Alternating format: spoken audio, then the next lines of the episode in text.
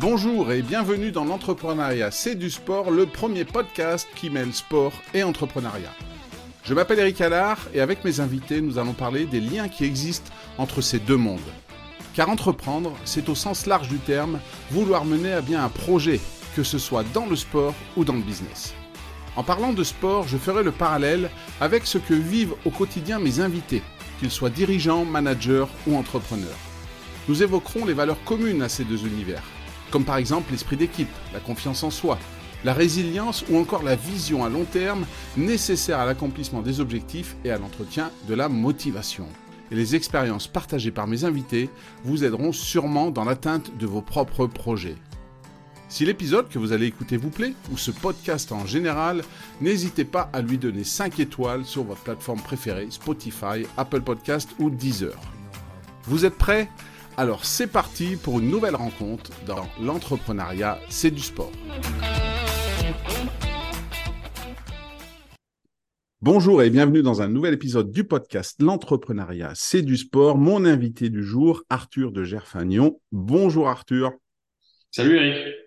Alors Arthur, tu es avec euh, Nicolas Delcourt, le cofondateur d'une entreprise qui s'appelle Tandem Compagnie. Pour débuter cet épisode, est-ce que tu peux nous expliquer un petit peu? Alors le nom euh, est un peu euh, déjà nous guide, hein, Tandem, on pense au vélo et c'est exactement ça. Donc est-ce que tu peux nous expliquer un petit peu ce qu'est exactement Tandem Compagnie? Ouais, bien sûr, avec plaisir. et bah Tandem, on s'est donné pour mission de, démocratiser le vélo en entreprise euh, auprès de tous les salariés de France. Euh, L'idée, c'est de faciliter euh, l'accès à un vélo de qualité avec euh, l'assurance, l'entretien, euh, les accessoires inclus, etc. Pour en gros permettre aux gens de remplacer leur voiture par un vélo pour se déplacer le matin, de remplacer leur scooter par un vélo ou de remplacer un métro ou un train un peu bondé par un vélo pour venir au boulot à, l'air libre de manière un peu plus agréable. donc, donc on, propose notre solution à toutes les entreprises de France. On est présent euh, un peu partout euh, sur le territoire. Euh, et c'est une offre qui est accessible à tout type de boîte, de la TPE, PME au plus grand groupe.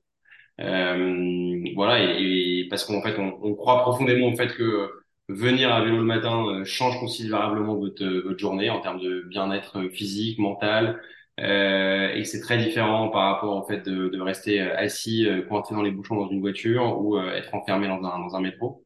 Euh, donc, donc voilà, et donc c'est une solution qu'on a lancée il y a, il y a trois ans et aujourd'hui on équipe euh, à peu près 80 entreprises euh, partout en France. Euh, avec tout type de vélos, des vélos pliants, des vélos urbains, des vélos familiaux. L'idée, c'est vraiment que chacun puisse trouver le vélo qui corresponde le mieux à son trajet pour bah, se séparer potentiellement quasiment définitivement de sa voiture quand il le, quand il le peut. Euh, parce que en gros, on s'aperçoit qu'il y a 8 millions de Français tous les matins, au moins de 10 km pour aller au travail, et qui pourtant font le choix de faire ce trajet-là en voiture. Euh, ils le font pas délibérément en disant évidemment euh, je vais polluer la planète et prendre ma voiture. Non, c'est parce que euh, la plupart d'entre eux n'ont pas accès à un réseau de transport en commun euh, développé et du coup ils n'ont pas d'autre choix aujourd'hui que de prendre la voiture. Donc nous on s'attaque à ces 8 millions de Français là pour des courtes distances de moins de 10 km qui pourraient facilement passer de la voiture au vélo. Et du coup, ben, alors c'est vrai qu'on en voit de plus en plus hein, des vélos, surtout depuis l'essor du vélo électrique. Hein. Moi, moi c'est mon cas. Je suis à moins de 10 km de, euh, de, mon, de mon lieu de travail, travail domicile. Du coup, concrètement, ça se passe comment? Imaginons, je suis euh, dans une entreprise qui fait euh, entre 10 et 15 salariés. Euh, L'offre de Tandem Compagnie, c'est quoi? C'est euh, d'acheter des vélos, de louer des vélos. Tu dis que vous êtes sur toute la France, ça veut dire que après vous faites des partenariats avec des réparateurs locaux, tout ça. Comment, comment moi demain, je suis chef d'entreprise d'une une, une, PME, quoi, une 10, 12, ans, 10 ans employés. Comment, comment je fais par rapport à, à, ce que vous proposez comme offre? Ouais, alors en fait, c'est effectivement c'est de la location, euh, donc c'est un service global euh, de location. Euh, le, le, le, prix moyen pour un vélo euh, urbain, on va dire classique, euh, électrique, c'est 80-90 euros par mois, tout inclus. donc la location du vélo, l'assurance, l'entretien. Nous, on livre les vélos au pied des bureaux et on fait une formation à la prise en main du vélo par le salarié. Euh, on fait l'entretien aussi au pied des bureaux, on inclut des accessoires. Bref, voilà, l'idée c'est que vraiment il y ait zéro charge mentale pour l'entreprise et que ce soit le plus facile d'accès pour le salarié. Et derrière, ce loyer, il est partagé euh, pour la majorité de nos clients entre l'entreprise et le salarié. Euh, le modèle le plus classique, c'est un modèle où l'entreprise prend 70% du loyer à sa charge et le salarié 30%. ce qui fait que pour le salarié, à 20-30 euros par mois, il a accès à un vélo de super bonne qualité avec tout un tas de services. Donc vélo qu'il aurait certainement pas pu se payer seul parce que un vélo électrique de qualité, c'est à peu près 2500 euros. Euh, voilà. Et donc ensuite, l'entreprise, elle propose ce service-là à ses salariés. Elle dit, bah voilà, je, je, je, j'ai monté un partenariat avec Tandem. Est-ce que certains seraient intéressés par le fait de se mettre à, vélo? Euh, Les collaborateurs euh, lèvent la main et choisissent le vélo qui correspond le plus à leurs besoins, euh, du, comme tout à l'heure, du vélo pliant, du vélo urbain, du vélo familial. Euh, et ensuite, nous, on livre les vélos au pied des bureaux. Et le salarié, c'est vraiment son vélo. Il peut l'utiliser pour ses trajets domicile-travail, pour ses trajets personnels, même pour ses vacances. Euh, il peut même le prêter à, aux personnes de son foyer, à sa femme, à son mari, à ses enfants. Euh, donc, euh, donc voilà, c'est vraiment l'objectif, c'est vraiment que ça devienne un objet du quotidien pour lui, qu'il se l'approprie, ça devienne son propre vélo. Euh, voilà, et, et ensuite, d'un point de vue fiscal, l'entreprise, elle peut déduire 25% des loyers de, de, son impôt sur les sociétés. Euh, donc, mesure fiscale incitative pour l'entreprise, forcément, qui, qui rentre en, en, ligne de compte dans le calcul économique. Euh, mais donc voilà, après, ça se passe vraiment de la manière la plus simple du monde. L'entreprise propose le service à ses salariés qui choisissent leur vélo, on leur livre les vélos et ensuite ils peuvent l'utiliser comme ils le souhaitent euh, au quotidien, euh, en semaine comme le week-end pour, pour leur, tous leurs déplacements. Et, et, du coup, c'est un peu le, c'est un peu ce que font déjà les, certaines entreprises avec euh, la prise en charge à moitié du, par exemple, des billets de transport en commun. Vous, c'est c'est la même chose répartie sur le vélo.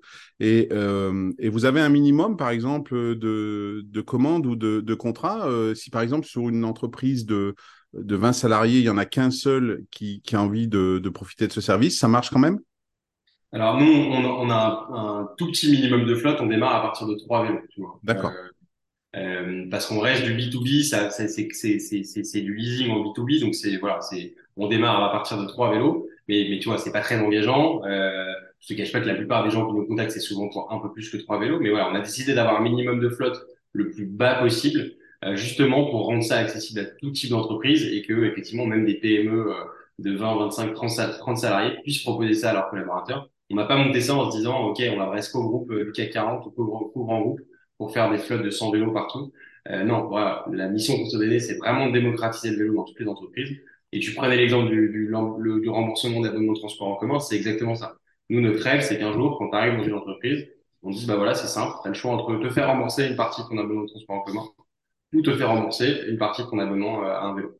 Euh, que ce soit devenu euh, aussi logique et normal que le remboursement d'abonnement de transport en commun. Et euh, tu nous disais, donc Tandem Compagnie a trois ans, euh, vous êtes en, en partenariat, en, contrat avec euh, environ 80 entreprises. Ça représente combien de vélos aujourd'hui pour vous? Euh, On a à peu près 900 euh, vélos en circulation sur, le, territoire. Et là, on a et, chaque année, on fait depuis le début, on fait x2 par rapport à l'année précédente. Donc, donc voilà, pour l'instant, ça se passe plutôt très bien. On est plutôt très content. mais voilà ce que ça représente à date.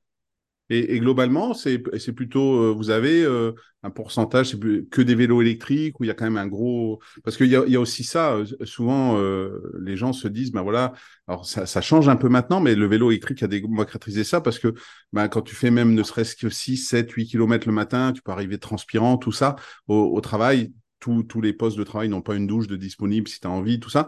Mais là, c'est vrai que le vélo électrique, tu peux quand même pédaler, faire 8 km sans forcément transpirer. Donc, c'est quand même le, vélo privilégié, le vélo électrique Complètement, ouais, tout à fait. Donc on propose les deux, hein. on propose du vélo électrique et du vélo mécanique dans, la, gamme qu'on a choisie.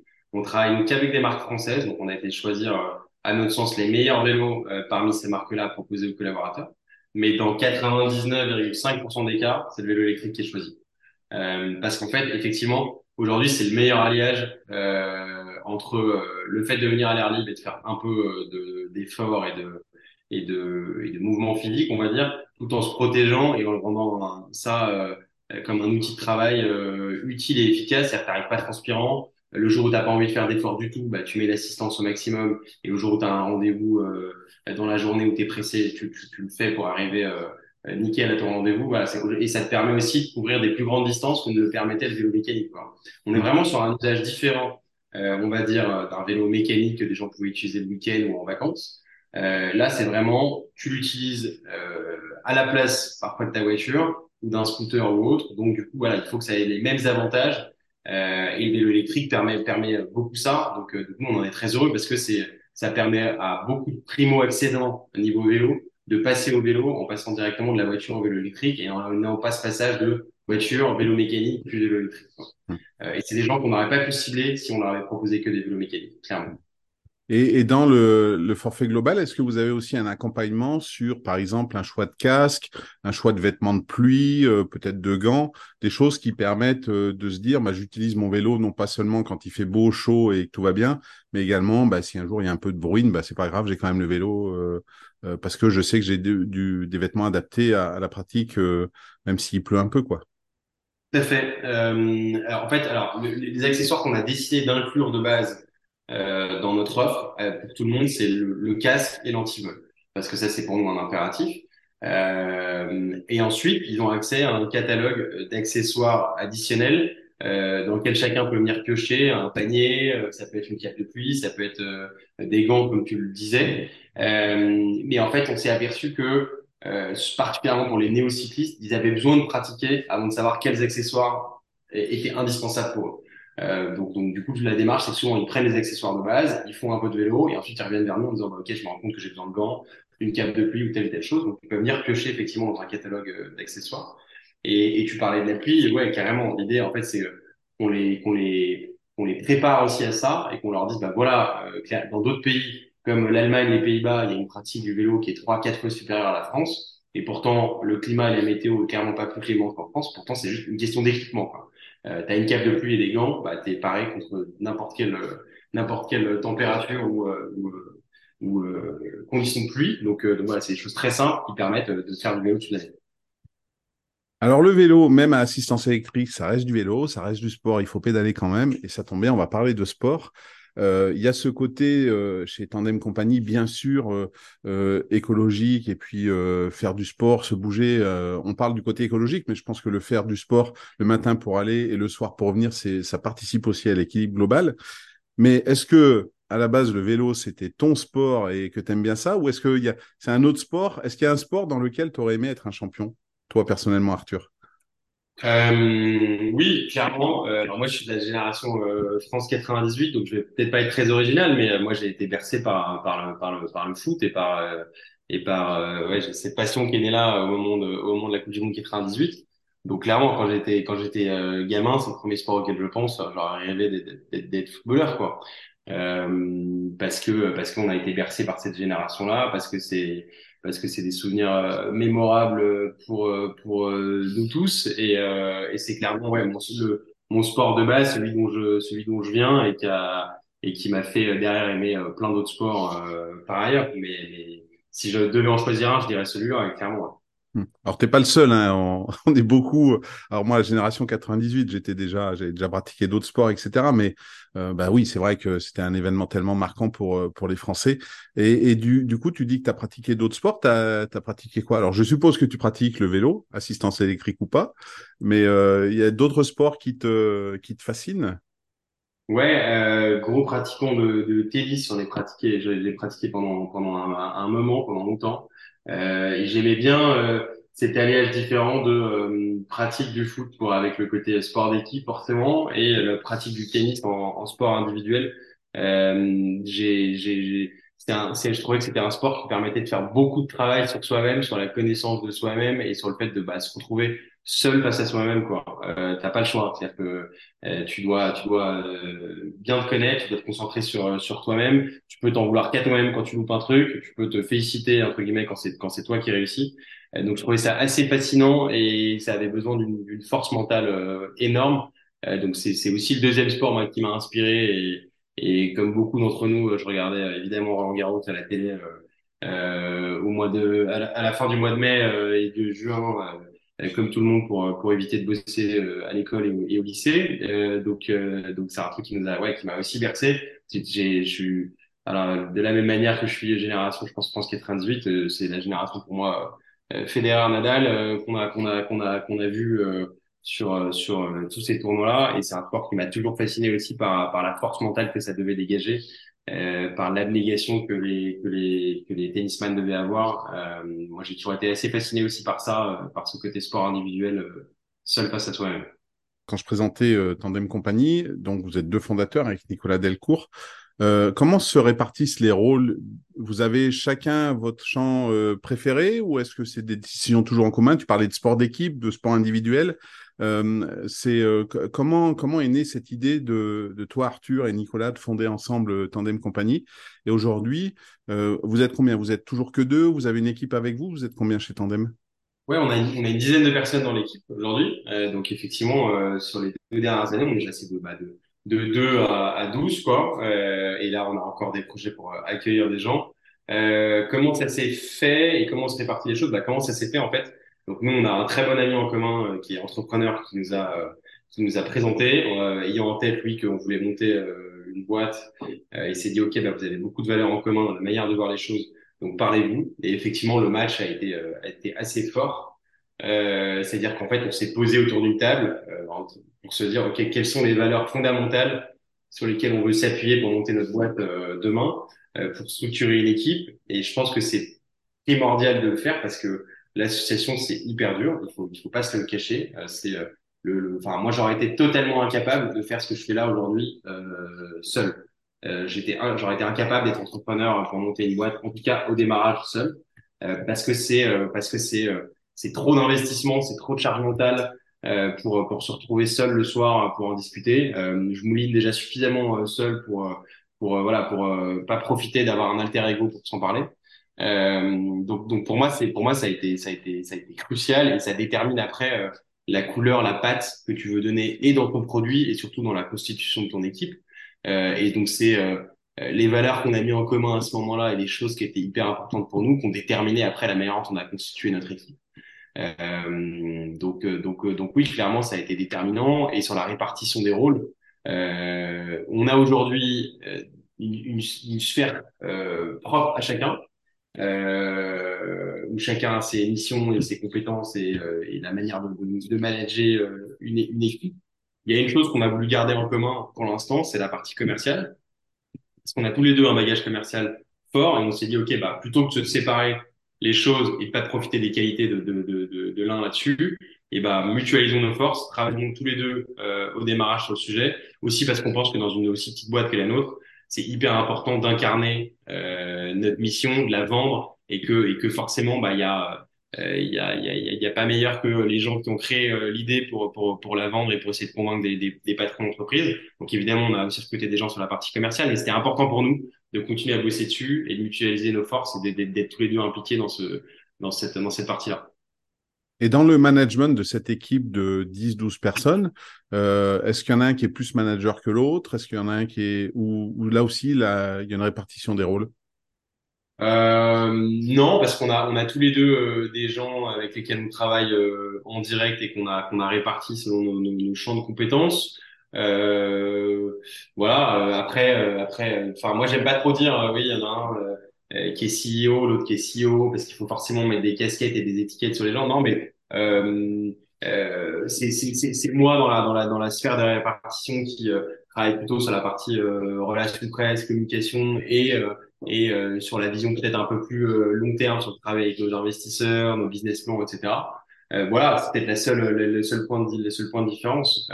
mais après, on, a, on, on essaye vraiment de trouver un, un équilibre et de le faire vraiment intelligemment et de laisser le, champ à ce sur quoi la personne est plus à l'aise et se sent plus compétente, quoi. Parce que clairement, il faut, il faut qu'on se sente utile pour la boîte pendant encore longtemps pour pouvoir être épanoui et pouvoir être utile aux gens qui intègrent l'équipe. Tu nous as parlé euh, de cette dualité entre d'un côté le foot, sport d'équipe, et le tennis, euh, avec euh, cette gestion mentale, cette force mentale, sport individuel qu'il fallait avoir. Est-ce qu'il y a des sportifs ou des sportives qui, t'ont inspiré peut-être plus jeune? Tu vas peut-être nous citer des sportifs de la génération 98, hein, ou, tu as parlé déjà de Federer Nadal, ou est-ce qu'aujourd'hui, il y a certains sportifs que, qui, te, plaisent, qui, peuvent t'inspirer aussi, ou qui t'ont inspiré? Ouais, euh, alors de, de, mon enfance et donc euh, bah, je vais reprendre ce que j'ai dit et moi c'est quelqu'un que, j'ai que j'ai suivi tout le long et que je continue à suivre. C'est forcément, euh, je pense forcément à Zizou euh, parce que parce que ça a été euh, l'icône pour nous euh, à ce moment-là euh, et que et que je trouve qu'en fait il est assez fascinant en termes de personnalité. C'est une personnalité qui m'a toujours étonné. On, on, on parlait évidemment beaucoup du, beaucoup du joueur, mais beaucoup moins de sa personnalité. Déjà quand il était joueur et maintenant quand il est entraîneur, c'est quand même quelqu'un qui a une capacité à, à, transformer en or tout ce qui touche, est absolument incroyable, et qui surtout a, a une humilité que je trouve absolument incroyable pour pour l'aura et les, et les, et les gloires qu'il a eu quoi. Quand on voit aujourd'hui euh, d'autres sportifs euh, qui n'ont pas cette humilité-là. Moi, clairement, je me reconnais plus dans, dans la manière dont, euh, dont, dont bah, Zidane a, a, vécu son, son, succès que dans la manière dont certains le vivent aujourd'hui en étant hyper expansif. Euh, voilà, j'ai peut-être un peu vieux jeu, mais je me, je me sens plus proche, je me sens plus proche d'un Zizou que d'un que d'un Mbappé en termes de en termes de valeur, quoi, en termes mhm. d'approche. Euh, et ce que j'ai trouvé fascinant, c'est sa deuxième partie de, de, de, carrière quand il a été entraîneur personne n'y croyait. Tout le monde se disait, bah, ok, le mec euh, est pas très charismatique dans les médias, euh, il, il, parle moins fort que les autres, donc il va pas être bon manager, donc il va pas être bon entraîneur. Et ça a été tout l'inverse. C'est quelqu'un qui a une capacité à faire briller les autres et à, et à, et à mettre en avant les autres et à, et à, et à, ouais, à faire en sorte qu'il y ait une alchimie qui se fasse entre les gens qui est absolument incroyable. Et du coup, bah, un, le, le, un bon entraîneur, un bon manager, c'est ça, c'est évidemment ça. C'est évidemment quelqu'un qui a pas cette capacité-là à vouloir prendre toute la lumière, mais à plutôt à, à faire en sorte que les gens euh, travaillent mieux que lui et soient et soient euh, et soient dans une alchimie euh, totale. Et c'est ça qu'il a réussi à créer. Euh, donc donc là aussi, moi, je me reconnais beaucoup plus dans ce type d'approche-là, de ce type de management-là, que l'entraîneur qui va vouloir prendre toute la lumière, euh, vouloir se prendre pour un joueur à la place des joueurs, voilà, lui, il, il, aurait pu le faire, hein, parce que c'est clairement euh, une légende vivante là-dessus, mais il a, il a fait tout l'inverse, et c'est là-dessus où je pense qu'il a été, il a été exceptionnel. Et moi, je trouve ça assez, assez fascinant de réussir à être aussi, aussi humble avec un tel parcours. On le voit aussi, je, euh, c'est tout à fait, j'ai tout à fait le même état d'esprit vis-à-vis de Zidane, euh, un Deschamps aussi, hein, euh, qui, euh, qui, est, qui est pas exubérant et qui a les, les deux carrières également de d'entraîneur et de, de sportif. On le voit aussi hein, chez certains entrepreneurs qui ont réussi et, et qui restent humbles, qui restent accessibles. Et, et c'est vrai que c'est euh, aujourd'hui, surtout avec les réseaux sociaux, hein, on voit beaucoup de d'influenceurs ou même de jeunes qui ont un petit peu réussi ou très bien réussi et qui tout de suite se mettent en avant. Et c'est vrai que ces deux figures qui peuvent être Zidane ou moi je cite Deschamps, eh ben euh, ça, ça, compte aussi beaucoup pour moi le fait de se dire bah c'est vrai que Zizou, euh, qu'est-ce que tu peux dire qu'il a pas réussi quoi? Il n'y a pas grand-chose en fait. Hein. Euh, il gagne tout en tant que joueur, il gagne tout en tant qu'entraîneur. Euh, il n'a pas encore fait l'équipe de France, mais peut-être que ça viendra un jour. Mais et, il reste le même. Tu as l'impression que demain tu le croises dans la rue et tu lui dis bonjour, il va te répondre, tu. Et, c'est vrai que c'est vraiment important. Et, sinon, dans les, sportifs actuels qui sont en activité, il y a des sports que tu suis, euh, que tu n'as pas cités, ou est-ce que c'est aussi le tennis ou est-ce que ouais, si, je peux faire un lien un peu plus proche avec euh, mon, mon, métier d'aujourd'hui. Un, un, sportif euh, euh, que j'adore et j'ai suivi un peu la, la, folie autour de lui, c'est Thibaut Pinot, oui. qui est un cycliste. je, je, j'aime beaucoup par, par sa capacité à, à bah, je, te, enfin, je vais reprendre l'image, mais à se remettre en selle après des chutes, quoi. c'est un, c'est un, c'est un cycliste qui a eu, qui a eu 10 000 chutes, quoi, et qui a clairement eu énormément de hauts, mais aussi énormément de bas euh, et qui a jamais rien lâché quoi. Euh, et c'est ça que je trouve que je trouve génial et que c'est le meilleur enseignement que qu'un qu'un sportif de haut niveau puisse puisse nous donner. C'est c'est c'est moi de ce dont je pourrais parler après, mais c'est cette capacité à se remettre en selle quand t'as quand t'as été au plus bas quoi. Euh, et c'est ça que je trouve extrêmement galvanisant dans le sport et qui moi m'impressionne pour ces pour ces, ces profils-là. C'est ce qui les rend humains, euh, c'est ce qui les rend euh, impressionnants. Et, et Thibaut Pinot aussi, ce que j'aime bien, c'est que bah, t'as l'impression que tu pourrais aller boire une bière avec lui euh, dans un café euh, parce qu'il est hyper accessible, quoi. Euh, il semble en tout cas hyper accessible. Euh, encore une fois, on revient à des valeurs, moi, qui me sont chères. Le côté humilité, accessibilité, ne pas se prendre pour un autre, faire les choses sérieusement sans trop se prendre au sérieux. donc, donc, donc ouais, moi j'aime, j'aime, j'aime beaucoup ce, ce coureur-là. Ouais, c'est vrai qu'il respire l'humilité. Et euh, bah, je sais pas si tu as regardé euh, samedi dernier le, le, tour, le virage Pinot. Il, il, a quand même la force, alors que tout le monde savait qu'il y avait ce virage-là, il a quand même la force de sortir tout seul. Alors, il joue sur ses qualités, hein, c'est un très bon grimpeur, mais il arrive à faire en sorte qu'il arrive tout seul à ce virage. Et j'ai regardé, et j'avais des frissons de partout. Ça a dû ah être pour lui un moment extraordinaire. quoi. C'est incroyable parce que forcément, n'importe, enfin, plein d'autres gens se seraient dit bon bah je vais profiter euh, de, de, de, la foule, du fameux virage Pinot où tout le monde m'applaudit et je vais rester caché dans le peloton, je vais attendre, etc. Non, lui, on s'attendait entre guillemets à ce qu'il sorte, mais il le fait vraiment et il y va et, il n'a pas peur quoi. Et, euh, et il prend les choses en main et ça c'est ça c'est franchement euh, assez assez impressionnant euh, à, regarder parce que parce que il force une abnégation, euh, c'est incroyable. Ouais, il a, il a su se, il a su lui-même se créer ce bon souvenir pour euh, pour finir sa carrière. Et moi en tant que spectateur c'était euh, de mon côté j'ai trouvé ça extraordinaire quoi. En tout cas et en termes de manager euh, tu avec euh, avec Nicolas vous, vous managez cette équipe d'une douzaine de personnes qui va sûrement grossir comme tu le disais est-ce que dans, dans les, les managers les coachs sportifs il y en a un alors tu vas peut-être encore me citer Zidane pour toutes les raisons, mais est-ce que sinon, il y a, c'est, c'est des choses dans lesquelles tu te dis, parce qu'ils ont beaucoup de pression, ils ont beaucoup de stress, ils gèrent des égaux aussi qui sont parfois pas faciles euh, dans, dans les sports très médiatiques. Est-ce que, est-ce qu'il y a des, des exemples de managers, de coachs, d'entraîneurs sportifs qui, qui, toi, te font dire, bah, tiens, ils ont des qualités qui, en entreprise, pourraient faire merveille pour euh, embarquer les gens auprès d'une vision, pour euh, leur apprendre à rester motivés, à gérer le stress quand il y a des coups durs, parce que en sport comme dans l'entreprise, il y a des coups durs. il y a des, euh, tu as encore peut-être cité Zidane, mais ce qui est possible, hein, mais est-ce qu'il y en a d'autres? Bah ouais, j'abonde juste là-dessus. Euh, c'est juste sur le, le style et l'approche qui serait proche de d'autres gens, mais c'est ce que la, la, capacité à faire briller les autres. Pour moi, en fait, moi j'ai toujours été fasciné par le métier d'entraîneur. Euh, j'ai petit, j'ai joué très tôt à des jeux de management euh, d'entraîneurs qui sortaient parce que je trouvais ça génial comme position. Euh, en fait, pour moi, la clé, c'est de, de, réussir à faire briller les autres, quoi. Et c'est de réussir à, à, trouver les bons ingrédients pour que chacun soit à l'aise dans sa place, euh, se sente épanoui euh, individuellement et que le, le, le, le, cet épanouissement individuel, on arrive à en faire un, un lien collectif, quoi. Euh, et c'est un challenge évidemment hyper compliqué à, à, relever. Je pense que tout le monde n'est pas fait ni pour être manager ni pour être entraîneur. Je pense qu'il y a un peu une croyance de se dire que le Graal, ou, en tout cas l'ascension normale, quand on gravit des échelons, c'est d'être manager. Moi, je pense que c'est une bêtise. Euh, je pense que tout le monde ne doit pas être manager. Euh, parce que c'est parce que c'est trop dur quoi parce que c'est mmh. parce que voilà il faut il faut le sentir il faut et puis surtout c'est c'est une capacité à se remettre en cause de manière permanente quoi parce que euh, tu tu tu tu tu dois prendre la pression et la faire dégager en, en choses positives auprès de, auprès de l'équipe. Quoi. Euh, donc ça, c'est, c'est forcément hyper dur. Quoi. Euh, donc j'ai absolument pas la prétention de dire que, que je suis bon là-dedans. C'est juste faut sentir que tu es attiré par cette partie-là euh, et que c'est quelque chose qui te, qui te, qui te parle. En tout cas, moi, les, les qualités pour moi d'un bon entraîneur qui après un bon manager, c'est quelqu'un euh, d'humble et qui a une, une bonne capacité de résister à la pression et qui surtout, en permanence, se dit comment je peux faire mieux et comment je, comment je, je ne crois jamais que j'ai raison. Quoi. Euh, parce qu'il faut être, en, à mon avis, en continue amélioration. Euh, il faut se dire comment je trouve des profils qui sont meilleurs que moi euh, sur la partie expertise technique, quoi. Euh, donc, c'est avoir l'humilité de dire, bah, euh, m'entourer des meilleurs pour les faire briller et non pas pour faire à leur place du micromanagement et, et, et, et, et moi briller. C'est-à-dire que pour moi, nous tandem côté tandem, on aura réussi. Qu'à partir du moment où on aura trouvé des gens qui seront bien meilleurs que nous sur tous les domaines différents et, et, qui, et, que, et que nous, on n'existera entre guillemets quasiment plus. quoi.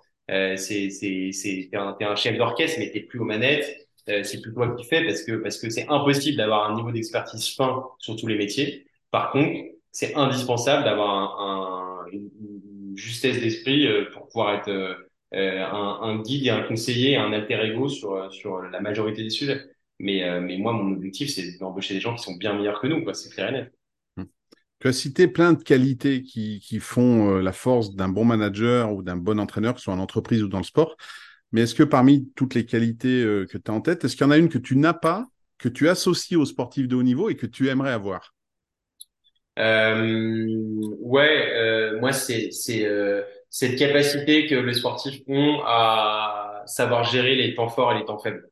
d'un point de vue d'un point de vue mental quoi c'est-à-dire je prends l'image d'un, tennisman, il doit, il sait qu'il doit gagner euh, en 3 sets gagnants, euh, et bah, il va avoir un temps faible, il va avoir cette capacité de se dire, ok, je laisse filer ce set-là pour pas me griller physiquement, euh, pour jouer, tout jouer sur le set d'après, le gagner, et donc je sais que c'est ce qui va me faire gagner le match. Ou à l'inverse, de se dire, ok, j'ai un set compliqué, je sais que si je le gagne, je mets un, un, un coup derrière la tête à mon adversaire et ça va être un, un choc psychologique trop important pour lui et donc du coup je gagne ce match-là. C'est vraiment cette capacité à sentir les choses et à pouvoir durer sur le long terme, gérer ce marathon euh, qui est un match de tennis, euh, une étape cycliste ou un match de foot pour dire comment je gère mes temps forts mes temps faibles. Euh, et ça, pour le coup, pour moi, c'est uniquement dans la tête parce que en, en s'entraînant physiquement, plein de gens sont capables d'avoir les d'avoir les, les, les, capacités physiques que certains sportifs de haut niveau ont. Par contre, ce qui fait la différence, c'est évidemment la partie préparation mentale et la partie, ce que je disais, capacité à gérer ses temps forts et, et ses temps faibles, temps faibles, pardon. Euh, et, et, je fais le parallèle euh, avec euh, l'entreprise. C'est, exactement ça. L'entrepreneuriat, c'est un marathon. Euh, et, et, dans une seule et même journée, tu as, 10 victoires et 5 défaites. Quoi. Et donc, il faut avoir cette capacité-là à bah, faire le dos rond et quand, quand ça va pas, et à l'inverse, euh, galvaniser, se galvaniser quand, quand ça va bien. Euh, donc, c'est évidemment un truc qu'il faut essayer de transposer dans la vie de tous les jours en entreprise, je pense. L'exemple du tennis est, toujours bon parce que tu sais que quand tu rentres sur le, le cours, tu vas forcément perdre des points, des jeux, et même si tu es le meilleur du monde. Et, donc, c'est cette remise en question. Et, euh, tu le disais, euh, donc, euh, vous avez fondé Tandem Compagnie en 2020 vous avez eu un gros temps faible qui a été le, la crise du Covid. Justement, euh, comment vous l'avez géré? Puisque du coup, ben, forcément, euh, avec le confinement, il n'y avait plus personne qui faisait du vélo. Euh, est-ce que là, ça a été une force aussi de pas être tout seul? Tu disais tout à l'heure que tu te sentais pas, toi, d'avoir été tout, de lancer tout seul ton entreprise. Ça a été une force d'être, d'être avec un, un, tandem justement à la tête de l'entreprise. Et comment mentalement vous avez géré cette, cet événement qui est arrivé juste un an après, après le lancement de, de Tandem Compagnie? Ouais, clairement. En fait, c'était une période très particulière parce que hum, ça a donné beaucoup de visibilité au vélo, parce que euh, c'est un peu là que, le vélo euh, a été remis en avant euh, beaucoup en France, donc on en a beaucoup parlé dans les médias. Par contre, comme on avait une solution effectivement qui s'adressait aux entreprises et principalement au trajet domicile-travail, et bah, toutes les boîtes avec lesquelles on échangeait nous disaient bah, votre trajet il est top, mais on va devoir le décaler dans trois mois, dans six mois, dans un an, parce que confinement, parce que tout ce qu'on sait. Euh, donc clairement, seul, seul, moi je pense que j'y serais pas arrivé. J'aurais, j'aurais, j'aurais pas pu, j'aurais pas pu euh, encaisser, encaisser ça. Donc c'est, c'est clairement à ça à mon avis que c'est l'association. C'est bah quand t'es un peu moins bien que l'autre, l'autre te, te, te remette, euh, te retire vers le haut et, inversement quoi. Euh, donc je pense qu'on est, on l'a, on l'a, on l'a réussi à le, à le, vivre en, en se disant ça, en disant ok, il faut faire le dos rond. on a une vague très positive euh, parce qu'on avait que des retours positifs sur, sur notre offre et sur, le, sur l'approche. Personne nous jetait en disant c'est une idée euh, épouvantable. Par contre, il y avait que des gens qui nous disaient OK, on se, on se revoit dans trois mois dans six mois. Donc il, il, voilà, il fallait, il fallait, il fallait faire le dos rond, patienter, euh, s'appuyer l'un sur l'autre pour pouvoir euh, s'aider et se tirer vers le haut. Euh, et voilà, pour moi, pour moi, il y avait, pour moi, il y avait que ça. Mais c'est sûr que l'association, elle a été, elle a été cruciale à ce moment-là, parce que, parce que, parce que seul, en tout cas, à mon sens, je trouve ça trop difficile. Hmm. Et à l'époque, vous étiez encore que tous les deux ou il y avait euh, déjà des, des, salariés au sein de, de l'équipe? Ouais, non, non, on était que tous les deux. Ouais. ouais. Et, et, du coup, euh, finalement, bah, euh, comme tu le dis, d'un côté, il y a eu le, le côté euh, les entreprises mettent en stand-by, mais de l'autre côté, ça a mis un coup de projecteur sur le vélo. Et quelque part, si tu regardes en, en arrière, ça, ça, a été aussi un mal pour un bien sur le développement de l'entreprise? Ouais, complètement, parce que ça nous a permis aussi nous d'affiner euh, notre offre et de et de la. En fait, euh, on a quand même pu la tester sur certaines euh, petites boîtes euh, qui étaient moins sujettes au télétravail et qui étaient moins strictes que les grands groupes sur le télétravail, par exemple. donc, clairement, ça nous a permis de faire certaines erreurs ou ajustements sur ces petites flottes avant de les déployer à plus grande échelle. Donc, moi, au final, je le vois effectivement comme un mal pour un bien parce que parce que euh, ça nous a permis d'itérer, d'améliorer encore euh, l'idée qu'on avait en tête, de tester sur certains clients avant de le déployer sur des flottes euh, plus conséquentes. Et, il vaut mieux faire ces erreurs-là sur sur des sur des petites flottes que sur que sur des grands déploiements, c'est clair et net. Donc, donc, au final, ça a été quand même assez bénéfique. Et du coup, pour pour conclure cet épisode, c'est quoi les projets dans les semaines, dans les mois qui viennent pour Tandem? Est-ce qu'il y a des choses dont tu peux nous parler pour pour voir comment vous allez continuer à à, vous étendre et est-ce qu'il y a des nouveautés qui arrivent? Euh, et ben on a on a pas mal d'entreprises là qu'on déploie euh, à la rentrée euh, euh, que je peux pas encore euh, dévoiler parce que c'est souvent des gros groupes qui sont pas encore très fans du fait qu'on dévoile leur nom avant que le projet soit lancé.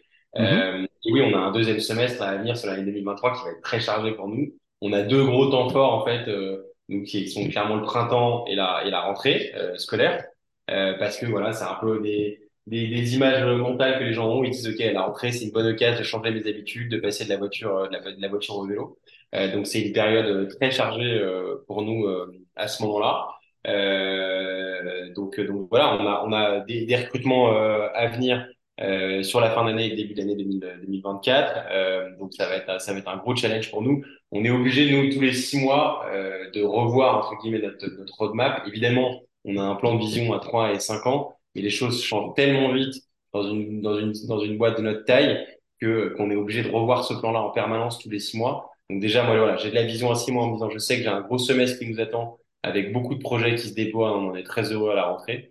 Euh, il va clairement falloir, va falloir gérer ça parce que c'est très bien de grandir, c'est très bien d'accélérer, mais nous, notre, notre, notre obsession, c'est de maintenir la qualité de service euh, partout euh, au fur et à mesure de notre développement. Donc, on veut pas faire n'importe quoi. On veut pas faire x10 en deux ans parce qu'on sait que ce ne sera pas absorbable. on veut avoir de la croissance forcément forte et accélérée pour mettre un maximum de gens en selle, mais on veut le faire de manière raisonnée et raisonnable eh bien, les, auditeurs pourront suivre ça, puisque comme d'habitude, je mettrai tous les liens. Que vous soyez une entreprise, quelle que soit la taille, on l'a bien compris, et que vous vouliez mettre vos collaborateurs euh, au vélo pour se rendre sur le lieu de travail, que vous soyez aussi quelqu'un qui a envie de travailler au sein de, Tandem Compagnie avec euh, Arthur et Nicolas. Il y aura, il y aura tous les liens euh, disponibles et vous pourrez aller suivre l'aventure. Il y aura les réseaux, etc. En tout cas, Arthur, bah, je te remercie beaucoup pour cet échange qui est très éclairant et qui est très motivant et, et positif et dans l'air du temps. Merci. Merci beaucoup, Eric. Et puis à tous les auditeurs, je vous donne rendez-vous très vite pour un nouvel épisode du podcast L'entrepreneuriat, c'est du sport.